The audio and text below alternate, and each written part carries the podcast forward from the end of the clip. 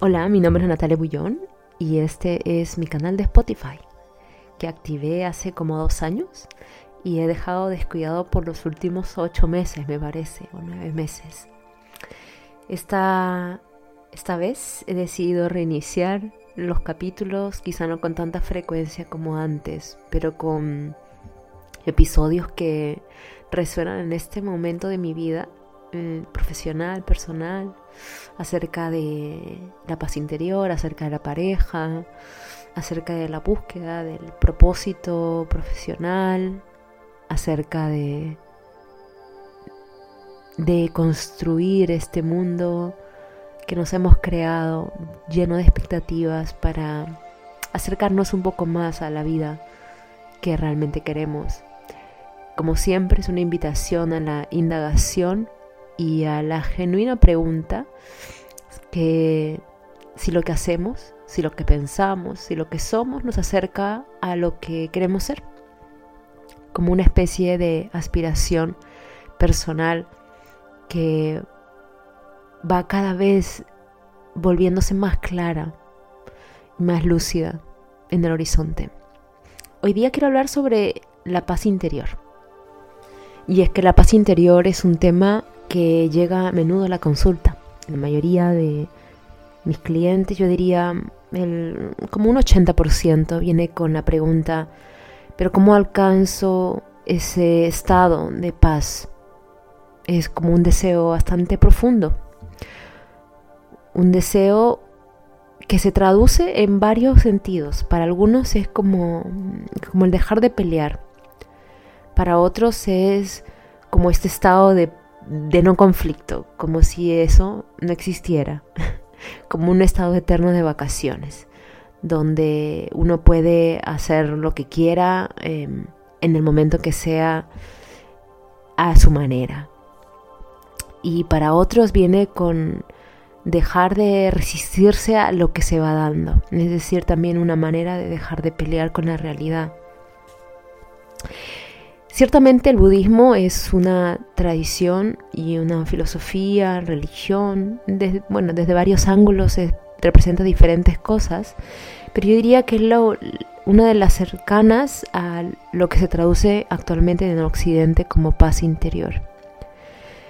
Para algunos la paz interior es prácticamente ser como un vegetal, no te pasa nada, no sientes enojo, estás en un estado de zen completo, de zen me refiero como un estado donde nada te inmuta, quizá no de indiferencia, pero donde la persona es poco reactiva, pero poco reactiva a varias cosas, poco reactiva también a aquello que nos apasiona, aquello que nos alegra, aquello que nos enciende el corazón. Entonces es un estado como de, de mutilación de las emociones. Para algunos es eso, la paz interior. Para algunos es como casi, básicamente volverse una lechuga.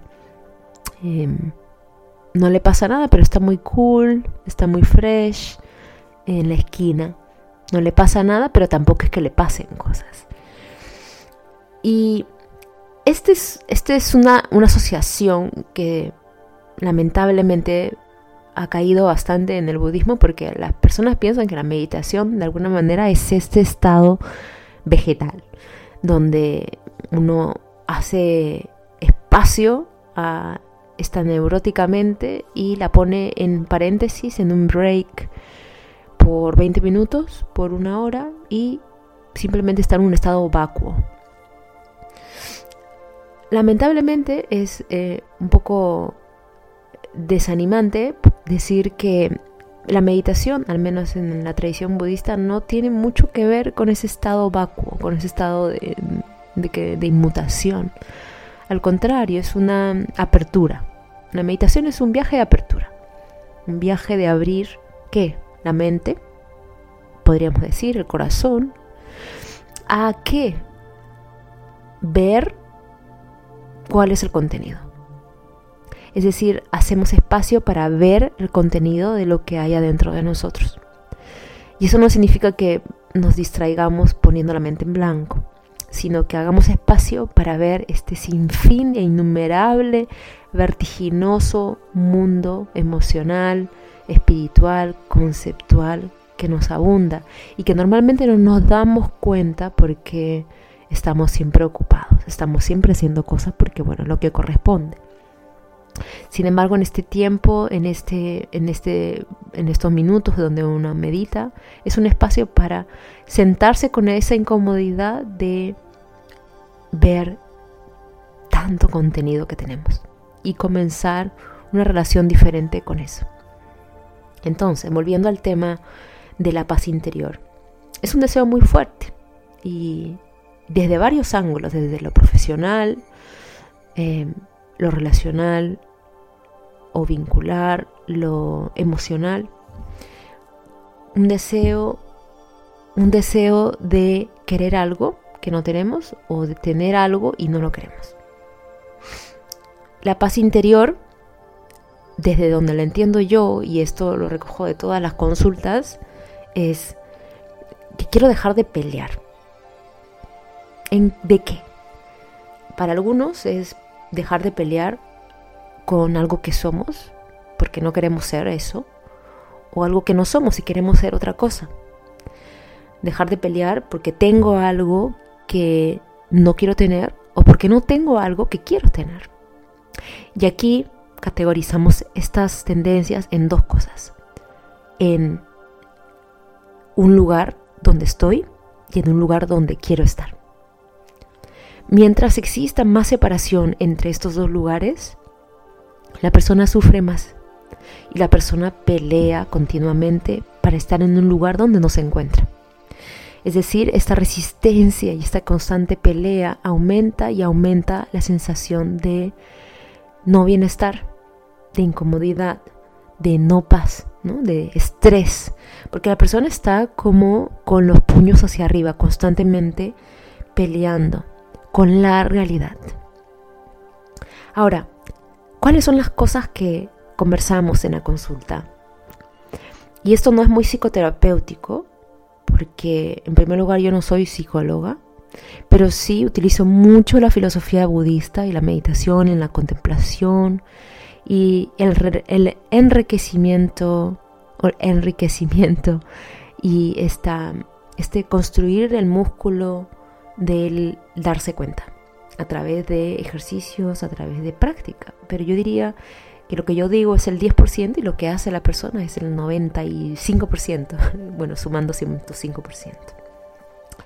Entonces, los ejercicios tienen mucho que ver con que la persona se da cuenta de cuál es la realidad y cuáles son las expectativas de la realidad.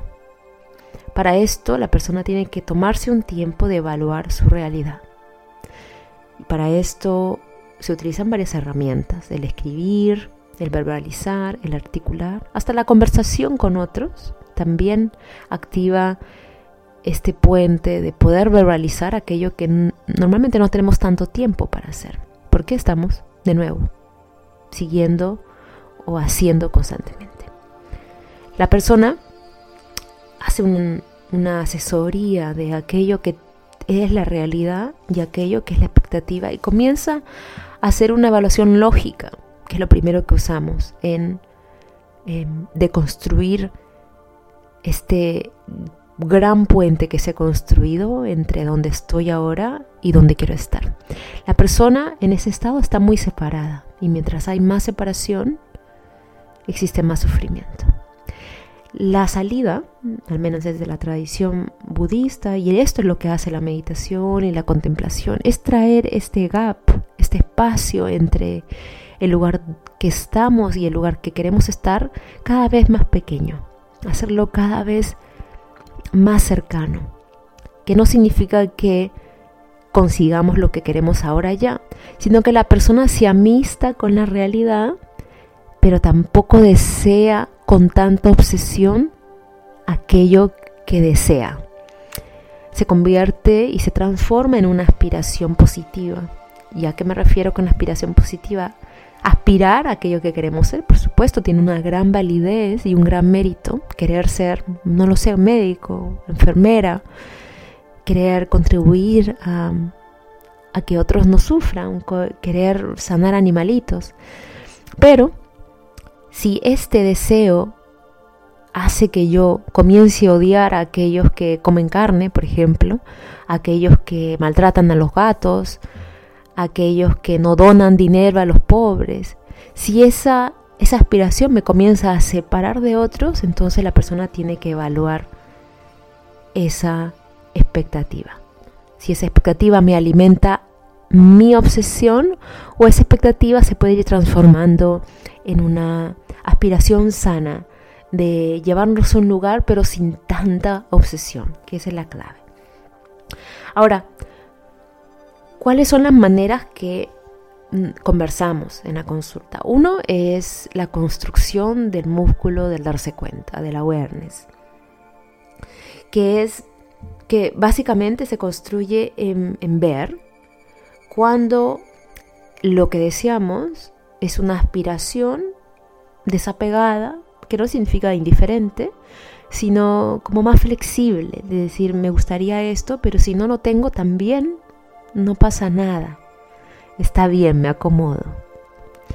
Me encantaría tener una pareja, me encantaría tener hijos, pero si no sucede, mm, me da pena. Pero no es el fin del mundo porque puedo encontrar, canalizar esa ilusión y esa fantasía por otros lados. Quizá en este momento, en esta vida, no me toca. Quizá en este momento no se da. Entonces la persona experimenta mucho más flexibilidad, ¿no? Se siente, se oye. Es ver, esta aspiración desapegada o si hay algo, o, o lo contrario, si esto, esto que tanto deseo me quita el sueño. Se convierte en una obsesión, se convierte en algo que tengo que tener para ser feliz.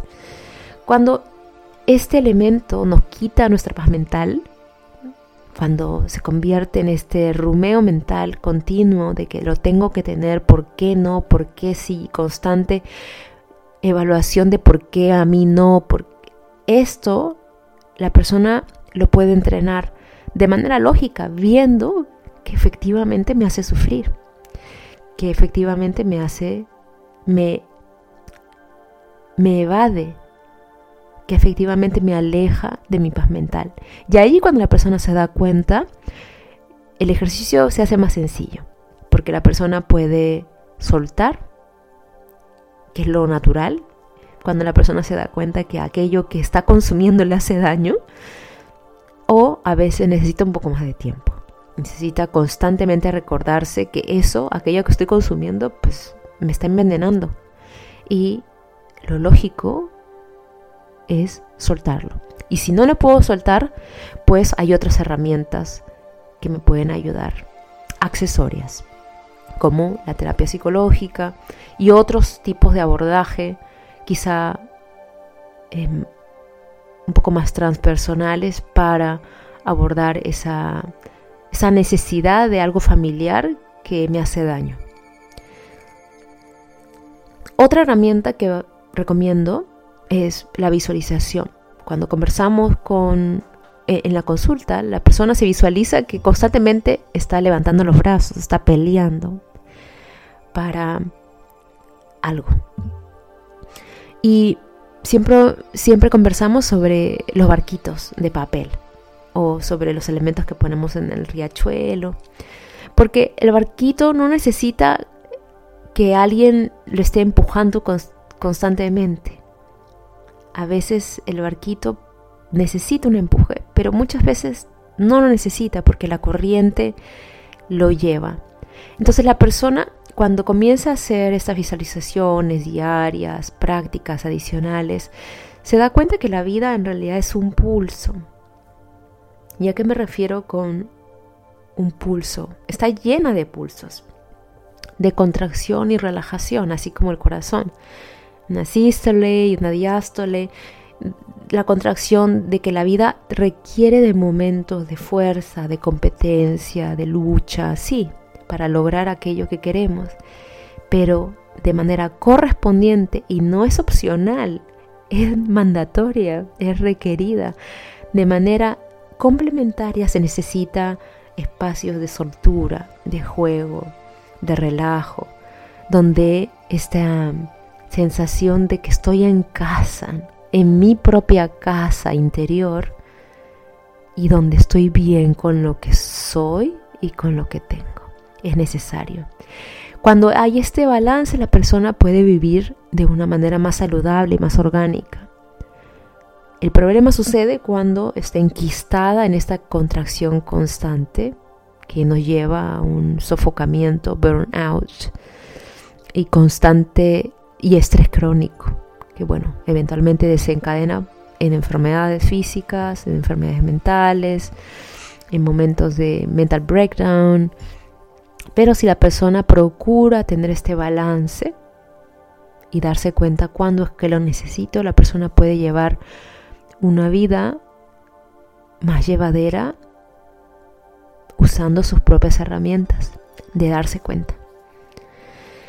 Otro aspecto es no demonizar las expectativas las personas suelen pensar, especialmente cuando vienen a la consulta, que el, budismo es esta disciplina de, del vegetal, de nuevo, donde no deseas nada, ni siquiera deseas entonces la vida, ¿no? Y eso lo conversamos. Pero no es así. Las expectativas tienen una función de movernos hacia algo diferente. Me gustaría ganar más dinero, pues me muevo a otro trabajo. Me gustaría una persona de pareja que sea cariñoso, que sea afectivo. En el momento que encuentre a alguien que no tenga esas características y no y siento que no resuena conmigo, pues me muevo de ese lugar porque no es algo que realmente llene esa parte de mí. Entonces las expectativas nos sirven para movernos. Nos acercan a lo que queremos. Ahora, dentro de lo que conversamos es que más allá de las expectativas, estas expectativas funcionan como unos focos, así en alta mar. Estos pulsos de luz que dicen por acá es y nos acercan, pero luego se apagan. Y lo que nos acerca a esos lugares son las decisiones.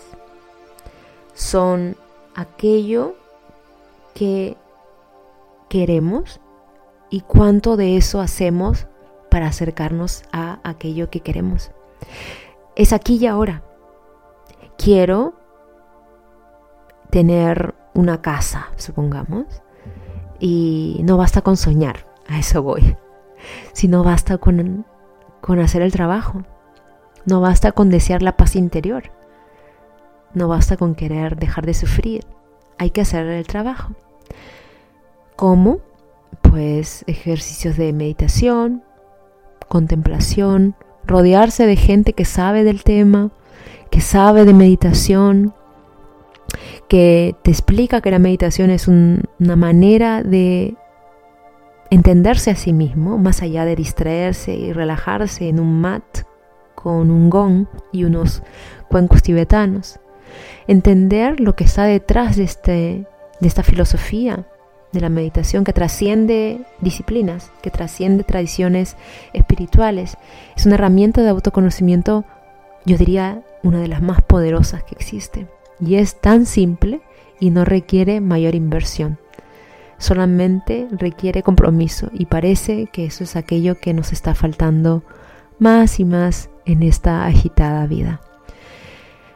Nos vemos en un próximo capítulo y escríbeme a mis redes sociales por si te interesa que conversemos, que abramos la conversación de un tema especial y siempre estoy atenta a los comentarios, a las preguntas y me encanta que vayamos construyendo una relación entre oyente y locutor de, yo diría, de, de investigación, de investigación de lo que nos pasa dentro y poder verbalizar eso, porque es un ejercicio importante para saber cómo nos acercamos al lugar donde queremos. Te abrazo. Chao.